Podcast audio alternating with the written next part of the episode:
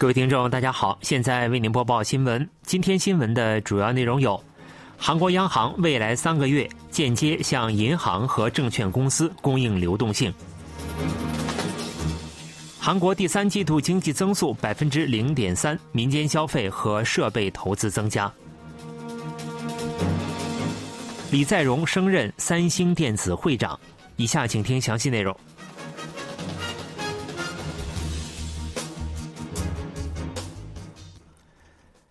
韩国央行、韩国银行金融货币委员会二十七日公布了短期金融市场和债券市场稳定措施。首先，央行决定在从十一月一日起的三个月期间，承认银行、公共机构发行债券为合格担保证券。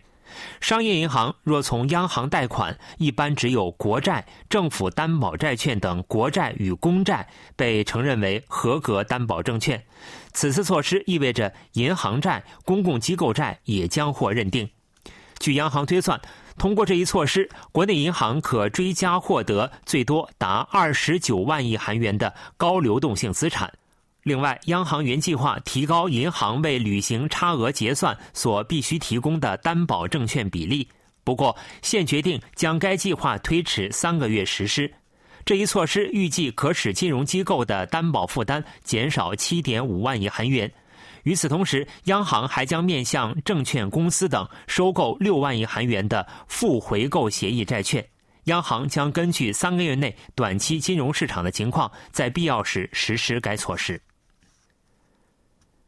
韩国银行二十七日表示，今年第三季度韩国实际国内生产总值环比增长百分之零点三。从各部门情况来看，在轿车等耐用品和餐饮、住宿等服务消费的推动下，第三季度民间消费增长百分之一点九，设备投资增长百分之五，半导体设备等机械类和运输设备投资均出现增长。建设投资伴随着非居住用建筑建设增加，也增长百分之零点四；政府消费增长百分之零点二。在出口方面，尽管半导体出口低迷，但运输设备和服务出口向好，带动整体出口增长百分之一点零，摆脱了第二季度的负增长局面。由于原油、机械和设备等进口增加，进口增长百分之五点八，为出口增幅的近六倍。民间消费和设备投资对第三季度经济增长率的贡献度分别为零点九个百分点和零点四个百分点，成为提振第三季度增长率的主要原因。净出口则拖累增长率一点八个百分点。最近的贸易收支逆差对经济增长率构成了打击。李在镕升任三星电子会长。三星电子二十七日召开理事会，决议批准副会长李在镕升任会长。三星电子理事会表示，当前外部环境持续恶化，有必要加强责任经营，提高经营稳定性，进行迅速果断的决策，因此做出了上述决定。李在镕一九九一年入职三星电子，历任专务副社长、社长，二零一二年升职为副会长。二零一八年被公正交易委员会指认为三星集团总负责人，在前会长李健熙去世两年后，李在镕正式升任会长。十月二十五日，李在镕在李健熙去世两周年之际召开的社长团恳谈会上表示：“摆在我们面前的现实情况严峻，市场正面临严寒。”李在镕还表示：“可惜的是，在过去数年间，我们未能向前迈进。”当前应更加大胆地展开挑战。李在镕二十七日并未举办任何活动或发表就任致辞。目前，李在镕正因三星物产和第一毛织的不当合并案接受审判，当天还出席了在首尔中央地方法院进行的庭审。有意见指出，若该案件上诉至大法院，李在镕在今后数年间将不得不持续出席庭审，三星电子一段时间内将继续面临掌门人风险。韩国总统尹锡悦二十七日主持紧急经济民生会议，讨论经济提振战略。尹锡悦指出，通过管理物价，防止实际收入下滑，稳定民众生活是最重要的经济政策。尹锡悦表示，高利率导致家庭和企业的经济活动萎缩。虽然政府的作用是维护市场的自主运作，但在这种情况下，必须为市场注入活力。政府决定为保持半导体领域的绝对优势，将投入一万亿韩元，同时提供支援，将二次电池产业培育为第二个半导体产业。政府还将制定旨在确保关键矿物的供应链稳定综合对策。政府还决定借国际油价上涨、资金涌向中东地区之际，积极承包海外建设项目。为此，政府制定了年订单五百亿美元、跻身全球四大建设强国的目标。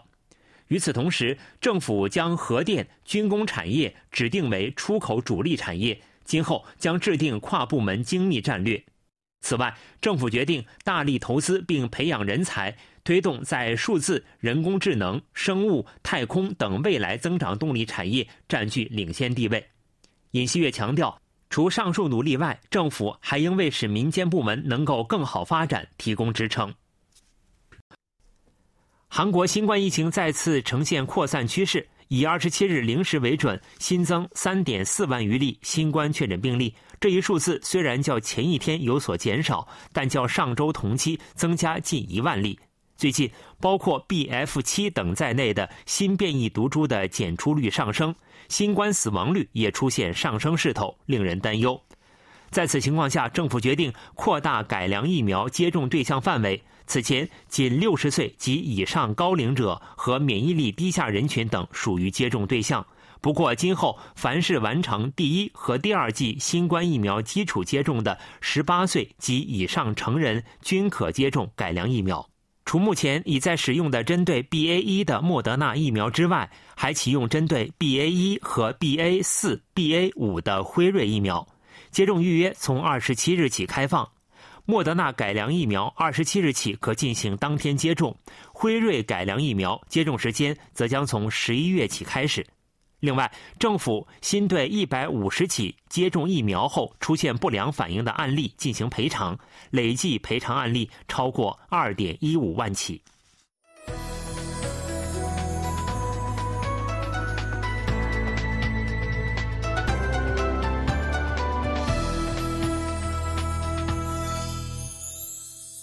KBS World Radio，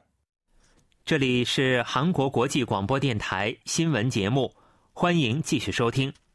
SK 海力士第三季度营业利润同比巨减百分之六十，LG 显示也出现了超过七千亿韩元的亏损。新冠疫情带来的利好结束，持续的高利率、高物价伴随着需求大跌。有分析认为，韩国主力产业半导体、显示面板和家电陷入了综合性危机。SK 海力士第三季度营业利润同比减少百分之六十。该公司有关人士表示，个人电脑和智能手机等产品的需求进一步减少，客户重点关注库存调节，购买需求减少。数据显示，半导体需求减少导致第三季度储存芯片价格下跌超过百分之十。另外，LG 显示继第二季度之后，第三季度再次出现营业亏损，亏损额超过七千亿韩元。SK 海力士已计划将明年的投资削减一半，并逐步减少低收益产品的产量。LG 显示已开始对部分生产线进行调整，并决定提前结束普通液晶面板的国内生产，今后将围绕 OLED 项目重组业务结构。韩国国家情报院维持原有评估，认为北韩在美国中期选举前及到十一月七日这段时间内进行第七次核试验的可能性较大。国会情报委员会二十六日在国情院办公楼对国情院进行国政监察，国情院在监察中进行了包括上述内容的报告。国会情报委员会执政党干事、国民力量党议员刘向范和在野党干事、共同民主党议员尹建勇在记者会上公开了这一消息。九月二十八日，国情院在情报委员会全体会议做工作报告时表示，北韩丰西里三号坑道已完成修复，北韩进行核试验的可能性增大。尹建勇对近期北韩的挑衅情况表示。国情院对此进行了大致报告，对北韩今后将如何进行挑衅也做出了预测。不过，他表示这属于安全机密，两党干事同意不做公开。中国驻韩国大使邢海明二十六日在媒体人聚会“宽勋俱乐部”讨论会上表示，中国不会默许北韩拥核。邢海明表示，目前中韩关系的内部难点是民间感情，韩国媒体只报道中国的负面情况。当被问及中国对联合国新对北制裁决议投反对票是否意味着默认北韩拥核，邢海明果断予以了否认。他表示，中国的立场是通过和平对话解决问题，并多次强调反对朝鲜拥核。对于中国就萨德部署问题施压韩国的行为并不妥当的质疑，邢海明表示，萨德为美国所有，部署萨德侵犯了中国的利益。另外，对于否认渤海和高句丽属于韩国历史的东北工程问题，邢海明则重复了一贯立场，称这属于学术问题。韩流在东南亚国家的人气由来已久。最近，亚洲文化界知名人士齐聚老挝万象，探讨扩大韩国与东南亚国家文化交流的方案。此次韩国东盟文化论坛在万象举行，来自韩国和东盟八国的影视界、公共美术、时尚界人士齐聚一堂，探讨扩大韩国与东盟国家文化交流的方案。与会人士基于自身经验，就恢复因疫情中断的亚洲文化界人士交流的合作方案进行了讨论。韩国网络漫画在泰国走红后，当地推出了讲述参加韩国战争的泰国军人故事的网络漫画，反响热烈。泰国的一名公共艺术导演表示，目前正在策划一个项目，探索如何实现艺术合作，相关合作会如何影响人们，以及会为未来我们的生活带来怎样的变化。论坛期间还举办了丰富的文化活动。新闻为您播送完了，是由于海峰为您播报的，感谢各位收听。